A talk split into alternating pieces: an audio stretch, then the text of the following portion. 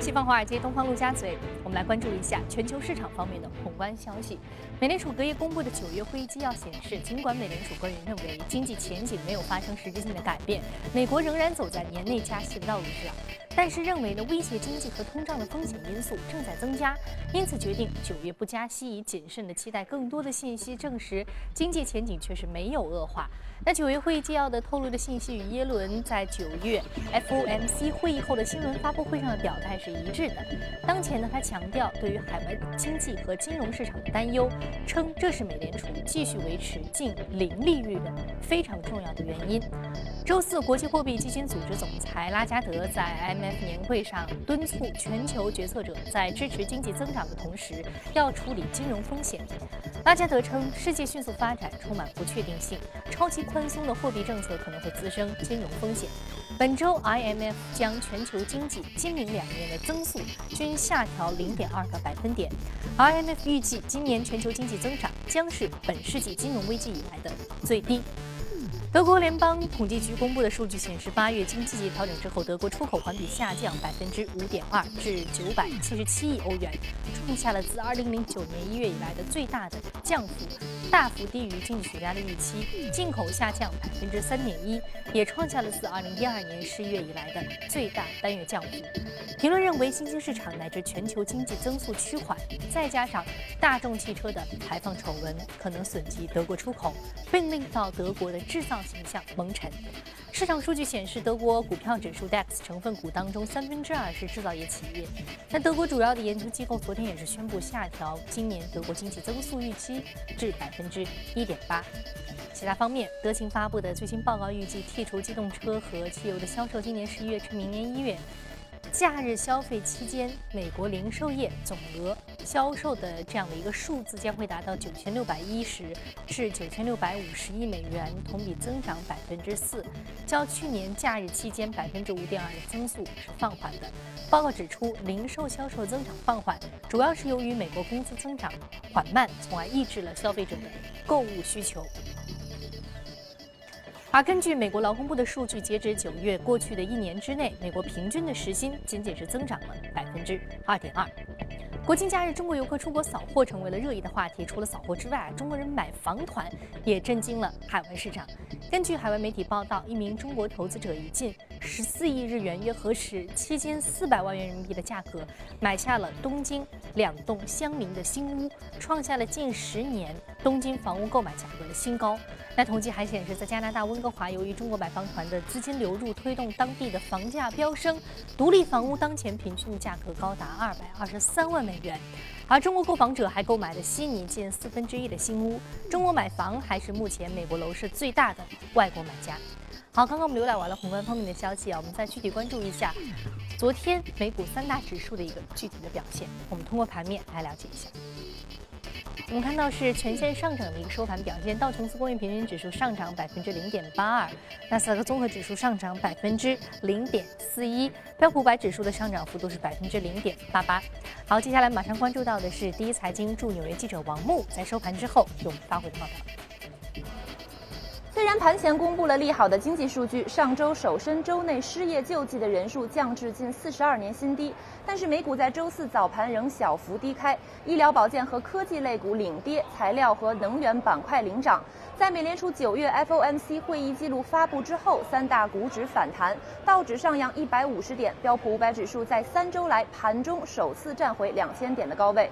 美联储的会议纪要显示，本来计划在九月加息，但最后决定再谨慎一些，留出更多时间考察全球经济放缓对美国的影响。虽然多数联储官员认为国际形势确实为美国经济带来了下行压力，但并没有实质改变美国的经济前景。市场对此解读为仍有可能在十二月加息。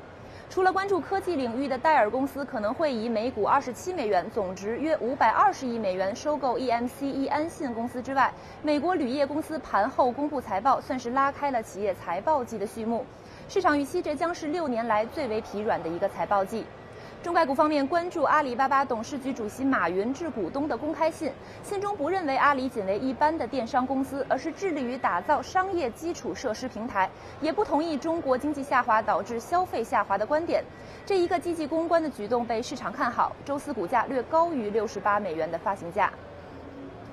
谢王木刚刚给我们带来关于市场和个股方面的点评。这里是正在播出的《从华尔街到陆家嘴》。我们刚刚在节目的一开始，公关方面就聊到，九月的议息会议纪要和之前耶伦的新闻发布会上的观点是一致的。那美联储认为今年年内加息的可能性非常的大。那具体的一些数字面的情况和经济数据的情况，我们应该怎么样来解读呢？那么在节目的一开始，我们首先和嘉宾聊一聊这方面的话题。马上进入到今天的节目。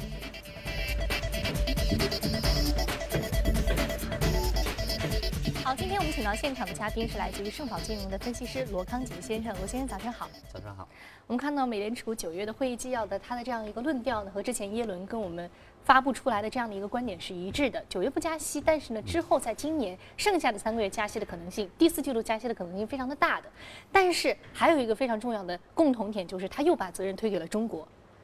以及其他的新兴国家认为是中国经济放缓，也包括新兴国家大部分的这个资本流出，使得他们觉得现在的不确定性因素比较大，而且他把这样一个论调说得非常的明显啊。那罗先生，你的观点是什么？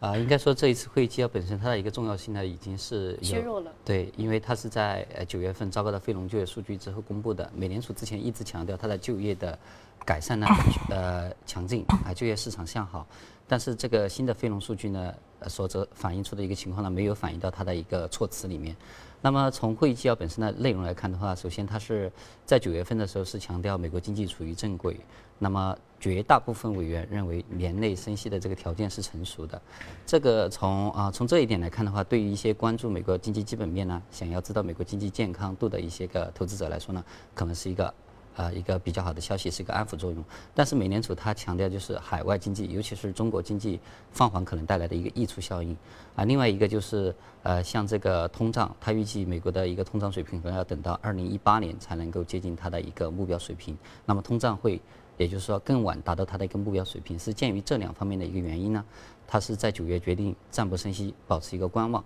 那这表明美联储它对外部因素的一个关注度呢是越来越高。如果在年内剩下的几个月里面，两三个月里面呢，它继续保持这种关注度的话呢，我们认为，呃，可能它会。呃，继续给美联储年底升息带来一些掣肘，因为，呃，首先我们从金融市场看的话呢，虽然美联储会议之后，金融市场尤其是像新兴市场，呃，在美联储推迟升息之后呢，呃，得到了一个喘息的一个机会，那么有所回稳，但是这本身就是美联储推迟升息，呃，在里面起了很大的一个作用。那如果这种升息的预期重燃，或者说是，呃。日益加强的话呢，可能又重新导致，尤其是新兴市场，包括新兴市场货币在内的一些个呃动荡因素。那么另一方面呢，它也是强调了全球经济的一个下行风险，有比如说包括中国，它也是特意强调了。那么在年内剩余两个月时间，很难看到这些数据，呃，就是海美国以外的海外经济呢有比较明显的一个改善，它可能不会这么快去出现一个经济基本面的一个转变。如果美联储继续强调外部因素的话，我们认为它可能年内。呃，升息的这个可能性呢就会比较低了。当然不是完全排除，呃，呃，这种情况呢可能要等到，比如说啊，这个非农数据的话，它依然强调它的这个已经接近充分就业，而后面的数据呢也没有进一步的变坏，而金融呃全球金融形势呢呃进一步的稳定，包括中国和其他新兴经济体啊经济数据呢确有改善的情况下呢，可能十二月才有一个升息的可能。所以从总体上来看的话，现在市场预计它呃年底升息的可能性比较低，所以。呃，整个会议纪要呢，并没有透露太多，啊，非常多的一个新的内容。嗯，所以这个会议纪要，其实我们从一定程度上还可以解读为它是还老调重弹的。那我们知道，其实近期美国还有一个非常重要的数据，就是薪资增长水平还仅仅停留在百分之二点二这样一个相对的一个低位。我们知道，不管是就业数字如何的增长，还是说美国本身的其他的经济数据出现了一定的上涨。包括你刚刚所说的这个非农就业数据，相对而言还是停留在一个我们似乎不是如我们预期那么好的一个状态啊。但是薪资增长水平是很有说服力的，是一个非常重要的依据。所以说，据此就像刚刚你所说的，其实美国的经济基本面似乎没有我们想象的那么好，对不对？因为无论说是这个它以新兴市场国家这样一个数字来作为它是否加息的一个侧面参考的一些依据的话，那它加息本身这个举动，在未来对于世界经济的一个打击还是会。我们需要去关注的还是会存在的，对不对？好，非常感谢罗先生给我们这个观点的一个点评啊。那接下来我们再通过盘面了解一下昨天领涨的板块和个股分别是什么。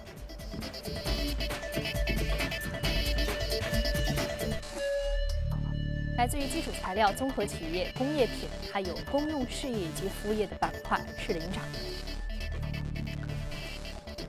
来自于传媒、图书出版、安保服务、生物技术以及传媒的个股呢，是领涨的一些相关的个股的来源。那我们今天关注到的是这个 Juno Media Group，呃，是来自于传媒板块一支报业类的个股，上涨幅度是百分之四十四点一，目前的价格是十一点九六美元每股。那其实说到传媒，尤其是报业类的个股，我们在节目当中比较少提及，是属于传统的媒体的这样一个子板块。那我们今天关注它的一个主要的看点是什么呢？对，确实我们平时谈的也比较少，因为现在毕竟这个像传统的纸质媒体，它是，呃，在不断的接受这个新兴媒体的呃，像网上，尤其是移动终端 App 这样的一个冲击。对，所以国外的很多报业集团，像我们新闻集团啊，像美国的呃，甘特纳等等。呃的很多这个呃报业集团，它都是把自己旗下的一个纸质的一个出版业务啊，还有广电和数字网站这样的业务都是分拆开的。那么这个 General Media Group 它本身也是去年这个美国的两个呃老牌的报业集团 Scripps 和另外一家呢，它是把自己的这个纸质的报业呃拆分出来成立的一个一个公司。那但是它它这个每年的一个销售额呢，现在目前的话大概就是四亿美元，接近不到。啊，而且有一个下滑的一个趋势，包括盈利啊方面，所以它这一次呢被美国最大的一个报业集团啊，就是要溢价收购，那么十二十二美元溢价百分之接近百分之四十五六吧的一个水平来溢价收购它，带动它的股价呢昨天也是出现了一个跳涨。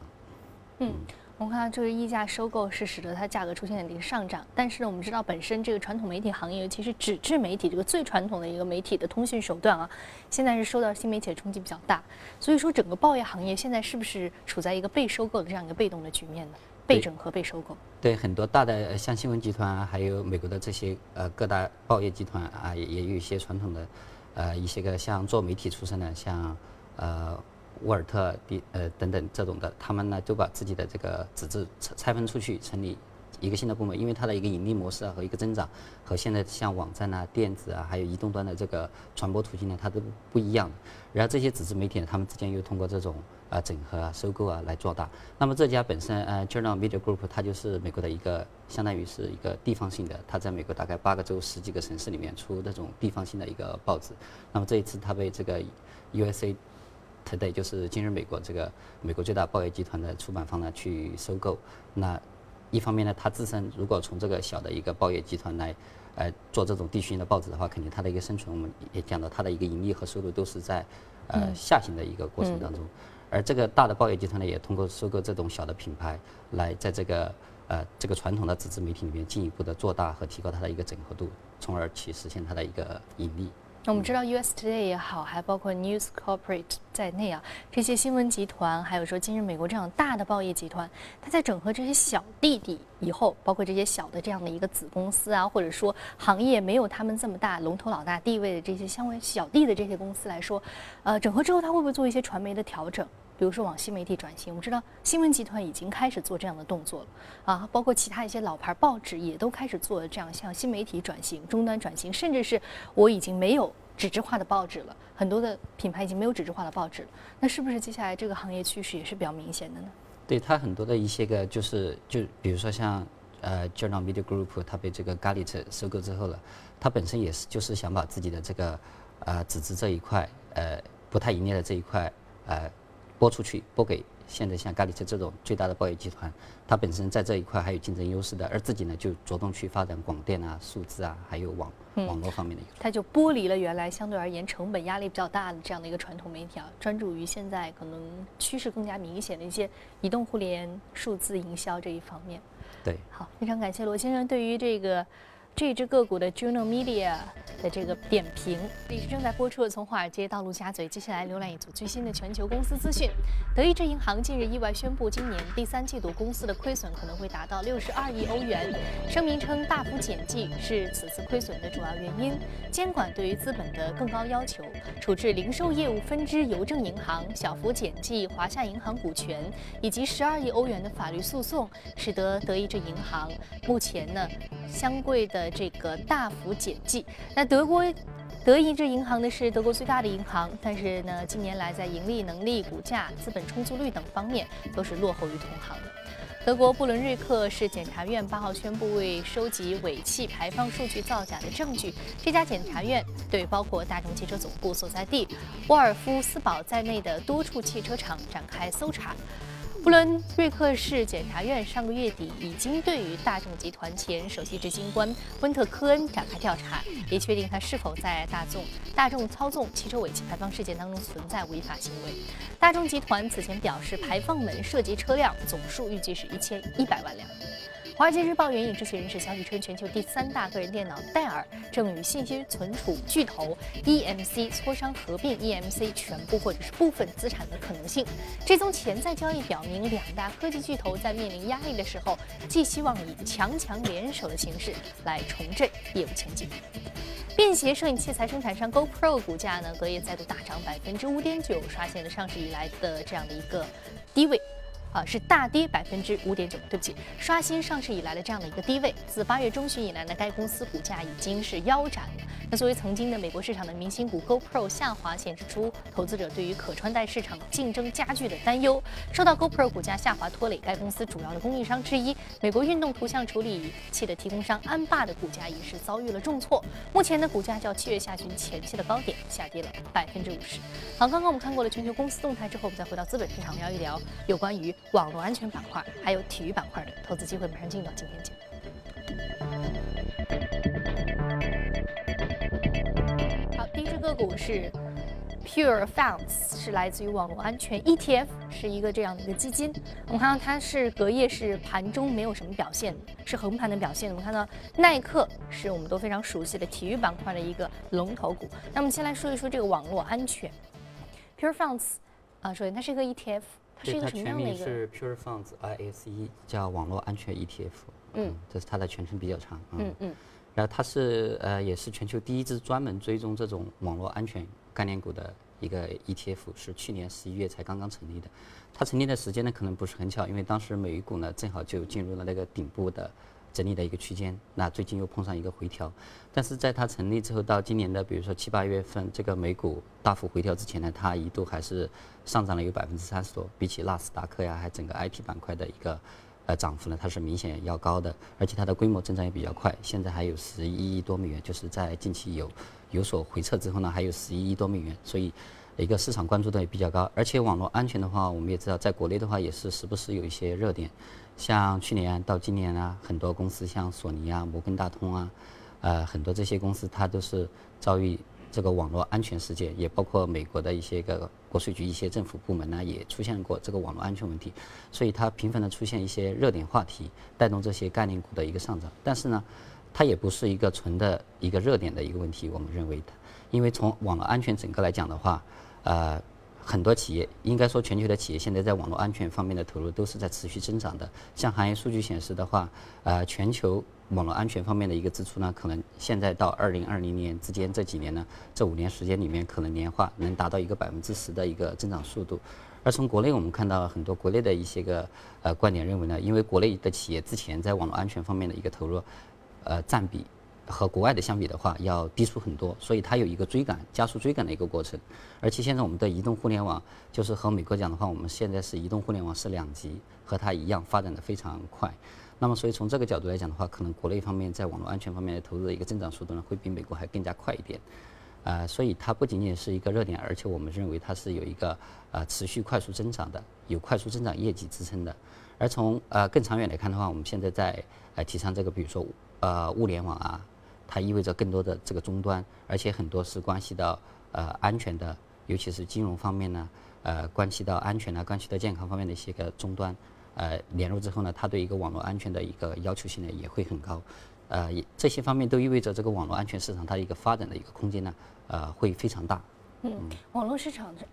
首先它目前是一个热点，但之后再从更长远来说，还有很多的题材可以去挖掘啊。对，就是。我们觉得，他每次有这种安全事件出来之后，也包括政府部门谈，比如说德国啊，也在强调网络安全，他要求他国内的企业在网络安全方面的标准要进一步提高。国内的话，也是一直在倡导这个信息安全，而且是提倡这个安全网络安全方面呢要国产化。那像美国的话，也是政府部门也在不断的加大投入，还有很多企业它呃，像之前有这个他就这种超市，它遭到那个信用卡被呃盗取之后呢，就花了一亿多美元去赶紧去修复它的一个网络安全问题。所以它不仅仅是这种重大的一个事件带动它的一个热点的一个轮番的一个出现，而且从持续性来讲的话，这个网络安全它也是一个会一个持续增长的行业。那我们知道，其实网络安全它不仅仅关乎于民生领域啊，它对于国家。安全也是非常重要的一个防护的一个国防的一个领域。那对于国内来说呢？因为很多网络安全的相关的个股也好，公司也好，其实国产化率正在提升，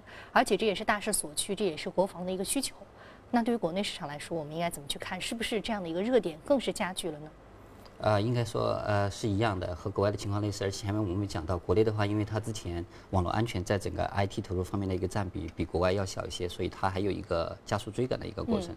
而且网络安全，呃，信息安全呢，国内现在都提倡的，呃，包括德国，不仅仅是中国，包括德国很多国家，它都要求网络安全方面自己呢有一个国产化。呃，要提升上去，要切实做到自己的一个信息安全方面，所以这也算是一个政策利好。嗯，所以说它其实是一个非常重要的一个上升期的一个过程啊。好，接下来我们来看一看国内相关的网络安全的标的，包括航天信息、二三四五、东软集团、启明星辰，还有玄极信息、飞天诚信以及微创股份啊，都是值得关注的相关的个股。好，接下来我们再来看到另外一只个股 Nike，Nike 的目前的一个表现呢，我们也看到它是一个隔夜上涨的格局。那今天我们关注 Nike 主要是什么？我们看到 Nike 最新公布的这个财报，营收和净利润双双都是超出了预期。而我们知道，Nike 这个相对而言比较传统这个体育用体育用品的这样一个生产商和提供商，也包括它会赞助一些体育赛事。那它为什么会出现这样一个盈利，还有包括营收的一个双双超过预期呢？主要的增长的刺激点是什么？对，耐克大家都是最熟悉不过了，也不用多讲了。它最近公布的那个财报就显示，它最新一个财季，二零一六年第一财季的这个。呃，营收啊，还有利润都是超出预期的，而且这也是它连续，呃，十二还是十三个季度，连续十多个季度吧，它的一个盈利呢，都是超出市场预期了。而且作为它市值已经是一千亿啊美元，一千多亿美元的这样一个大企业，它的一个盈利呢，还最近几个季度一直保持比较快的一个增长速度，这是非常不容易的。那么在这种良好的一个业绩支撑之下呢，就是它的股价。也是表现得非常的强，像啊今年年内迄今为止呢，它还有百分之三十左右的一个涨幅。而我们知道现在美股大盘基本上就是平的，那尤其是在最近八月份以来这波调整当中呢，耐克它也是呃随大盘呢也有一个调整，但是很快就反弹了，并且在最新的这个财报的一个带动之下，又创下了一个记录的一个新高。而且我们看到耐克的财报里面，可能我们国内的。会比较关注的一点呢，就是它显示在大中华区的一个销售啊，剔除这个汇率波动的一个因素之后呢，它的一个增长速度呢达到百分之三十，而且利润的话更是增长了百分之五十多，所以显示出在整个中国，我们就说中国地区吧，它的这样的一个啊体育用品市场的一个增长速度啊，增长规模都是非常大的，这正好是我们现在就是聊的比较多的，就是国内的一个体育产业的一个。啊，非常大的一个发展前景，包括我们聊的医疗啊、体育啊、旅游等等，它都是万亿以上的一个规模。嗯，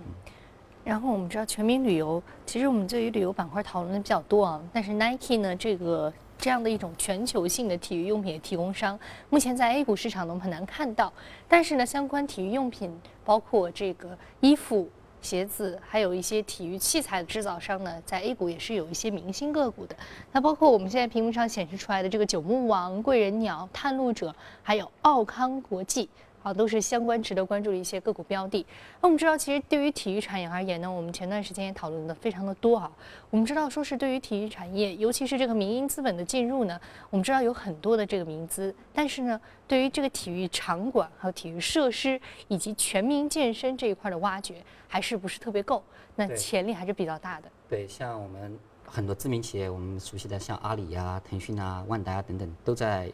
做积极布局，对，但是他们现在更多呢，可是走这个呃媒体通道，比如说像赛事转播啊，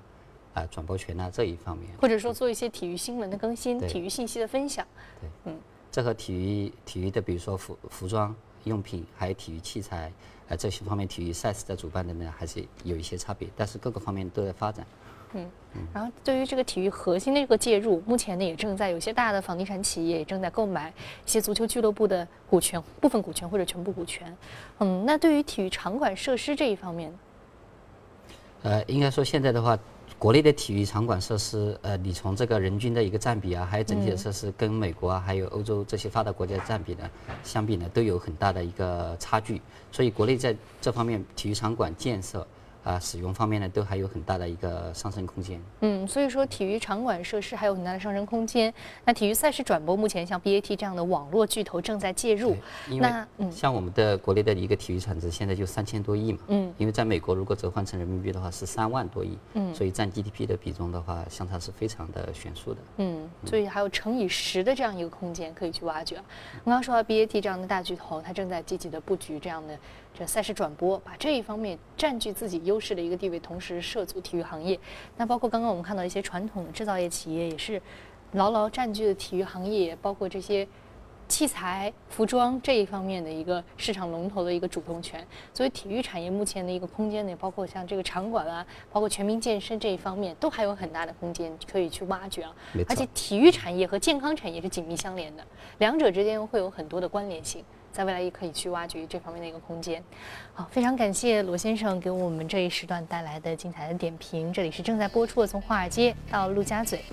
那么在节目的最后呢，我们还非常希望您可以关注到我们节目当中播出的内容。您可以关注我们的官方微信“第一财经资讯”。另外，你有什么样的建议和意见，也可以给我们留言。另外，您也可以通过细枝、荔枝和喜马拉雅电台来收听我们节目的有声版。